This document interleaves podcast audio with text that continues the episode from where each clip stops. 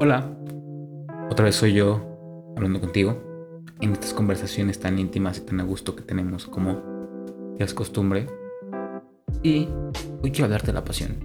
Quiero hablarte de, cómo fue que encontré la mía y cómo me di cuenta que, era lo que me gustaba. Hace poco un amigo me preguntó que cómo fue que hallé mi pasión y, y cuándo fue que lo hice. Lo que más le sorprendió fue cuando le dije que sucedió en un partido de fútbol. Un domingo a las 8 de la mañana. Y cuando empecé a hacer memoria, recordé aquel día como si hubiera sido el fin de semana pasado. Parecía que, que no hace mucho me despertaba los fines, con las ganas de que llegara el momento donde se acaba lo mejor de mí, donde no importaba si dormía poco o mucho, si estaba crudo o había tenido una mala semana. Disfrutaba tomar mi playera, tomar mi uniforme, guardarlo todo en la mochila y esperar a que pasaran por mí para ir al juego. Disfrutaba todo el recorrido hasta llegar a las canchas. Y lo disfrutaba tanto que me, porque me encontraba tan presente en ese momento que el tiempo parecía no afectar. No, no me importaba si nos tardábamos media hora, 10 minutos, una hora. Yo disfrutaba desde que me subía al coche, todo el trayecto a las canchas, hablar con mi amigo, hablar de cómo nos fue nuestra semana y lo que esperábamos que sucediera dentro del campo. Era, era increíble.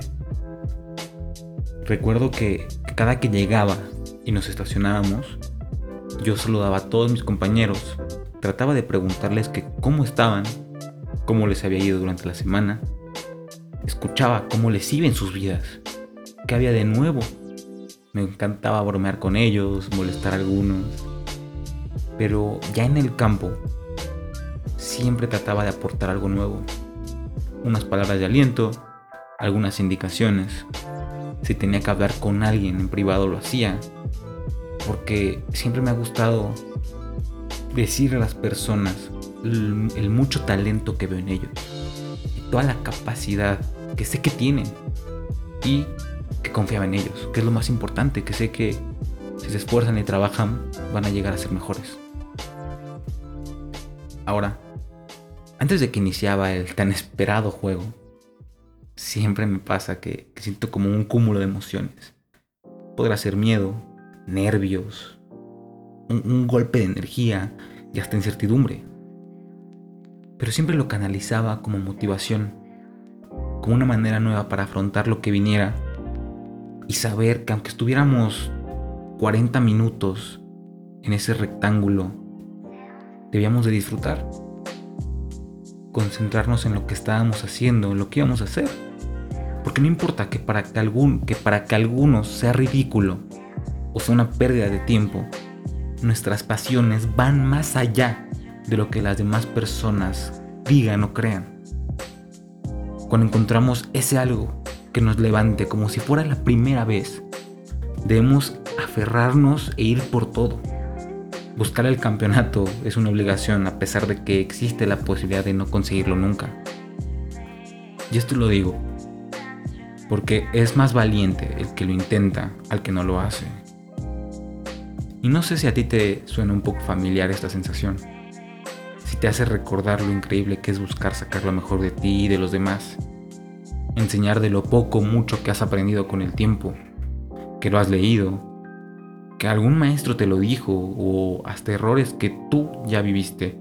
Y quieres que los demás no pasen por ellos.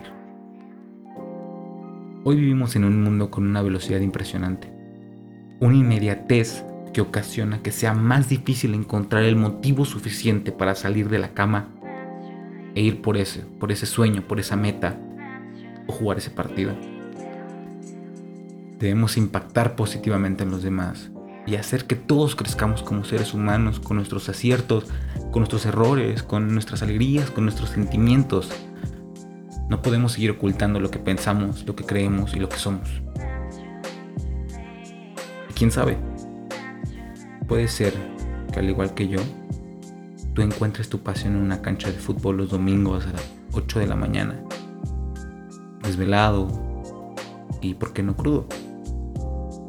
En mi caso, ayudar a que las personas se animen a intentarlo y sacar lo mejor de ellos es lo que me mueve todos los días. Porque si confías en ti, como yo lo hago, verás resultados impresionantes.